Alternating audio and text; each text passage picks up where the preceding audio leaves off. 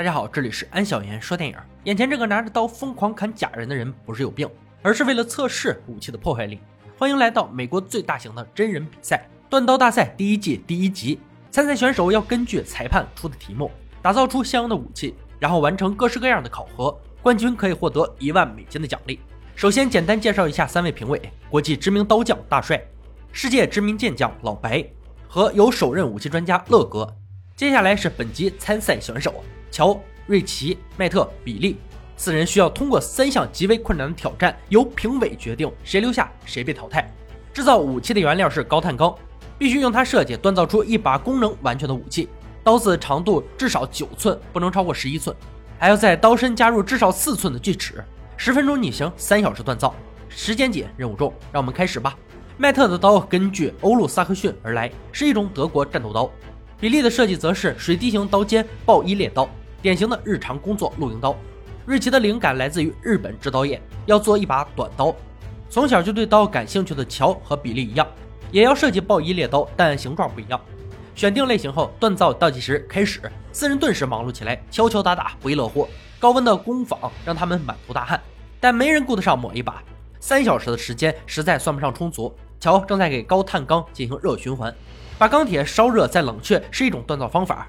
他一生中做过六千多把刀，有足够的信心完成比赛，所以在比赛中显得很是淡定。反观瑞奇就有些急躁了。其他人都开始锻造了，他还在加热。也许是选的刀子太大了。比利已经完成锻造过程，前往研磨机，用这东西给刀做造型。这火星子直冒的场景还挺刺激。麦特是所有人中速度最快的，他已经将武器的刀尖打了出来。接下来就是用水淬火，开始刻磨锯齿。瑞奇此时也终于加热完毕，开始锻造。过程比想象中要难，他的速度太慢了。慌乱之下，刀子甚至掉在了地上，不知道他能否按时完成比赛。此时，评委乐哥说起刀身锯齿的作用：暂时你没有时间磨刀，锯齿会使你得到切割的功能，却不必总要保持刀锋锐利。话音落下，时间还剩一个小时。乔自信地挥舞着将要成型的刀子，结果竟然把刀尖给敲碎了。这便是热循环的缺点，会使刀尖过度硬化。过刚则易折。乔想要放弃离场，却被裁判拦下。完成这把刀，也许还有机会晋级决赛。一走了之，就什么都没了。现在唯一的办法就是用研磨机改造出刀尖，这样刀身就仍然能达到九寸。身旁的瑞奇后来者居上，已经开始刻磨锯齿。看来他有希望完成比赛了。乔仅用了六分钟就磨出新的刀尖，让评委席几人有些刮目相看。比利此时却遇到了状况，锯齿边缘的部分令他措手不及。锯齿边缘不够深，研磨时磨光了一部分，时间还剩下三十秒，他必须立刻做出调整。倒计时完毕，裁判一声令下，众人停手。选手们心中都有些忐忑，他们自己都无法判断做出来的武器品质如何。丑媳妇总要见公婆。四人依照出场顺序向评委展示武器。瞧，经典暴衣猎刀，刀尖断裂后重磨而成，抛去刀的品质，工匠精神值得认可。瑞奇短刀看上去相当不错。麦特欧陆萨克逊瓦刀，老白喜欢这把刀的锯齿干净利落。比利水滴型刀尖暴衣猎刀，不错的刀尖，侧面也很棒。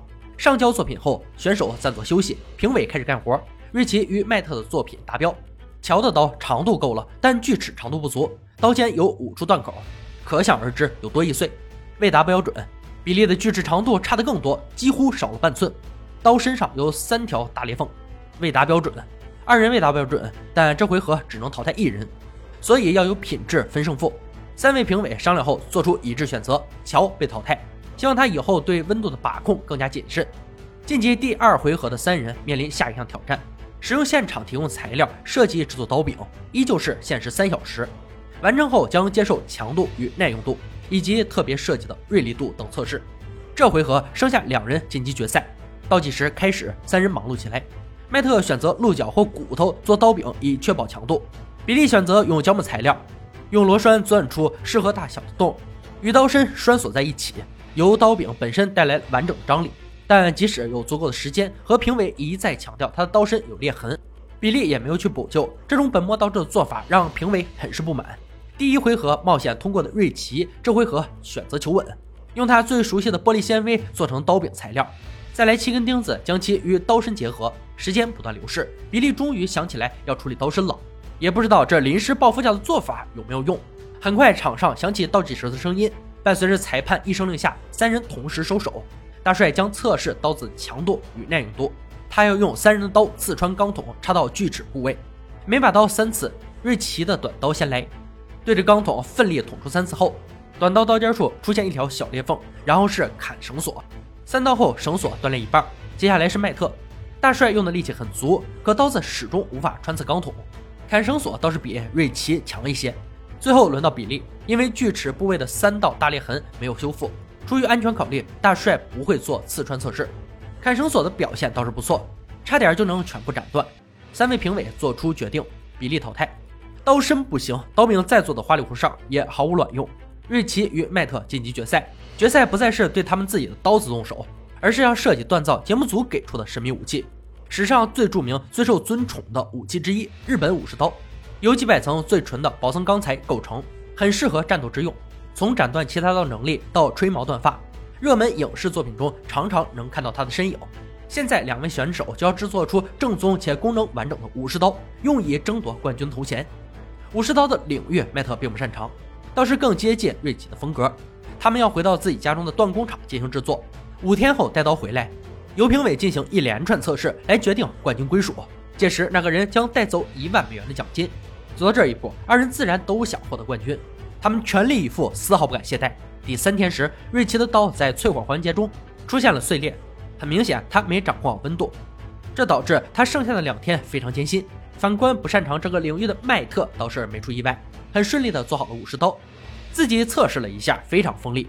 五天后，二人回到比赛场地，迈特的刀主打高性能，刀柄顶端做出凸起，握手用皮革做外层，很传统的欧式设计。瑞奇选择现代风格的全刀根刀柄。他制造的过程很艰辛，好在成果还不错。为了衡量他们的刀对抗肉的效果如何，乐哥要斩断悬在空中的几条鱼。瑞奇的刀先上，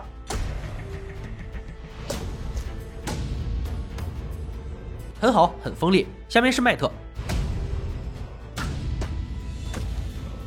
也顺利完成。接下来是用弹道测试假人进行杀戮测试，它能模拟人体器官与组织。瑞奇的刀透过盔甲完全插进内脏器官，一击致命，插得更深，一路进入肝脏。迈特的刀相差无几，也通过了杀戮测试。这就完了吗？不不不，还有最后一项。场地切换来到靶场，这将是冠军争夺最重要的一项。他们的武器将测试割子弹的能力。迈特刀率先登场，被夹钳固定，然后朝着他的刀射击子弹。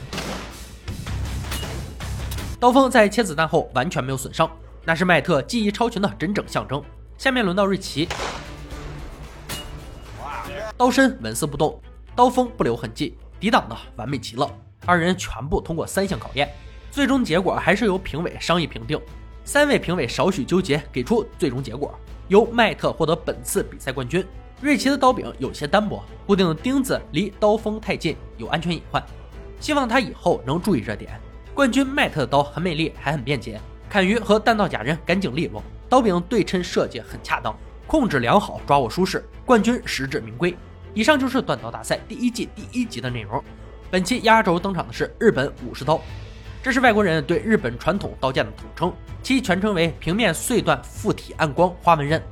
依据形状尺寸可分为太刀、打刀、肋插、短刀等，其中日本人所称的刀特指打刀这一形制的刀类。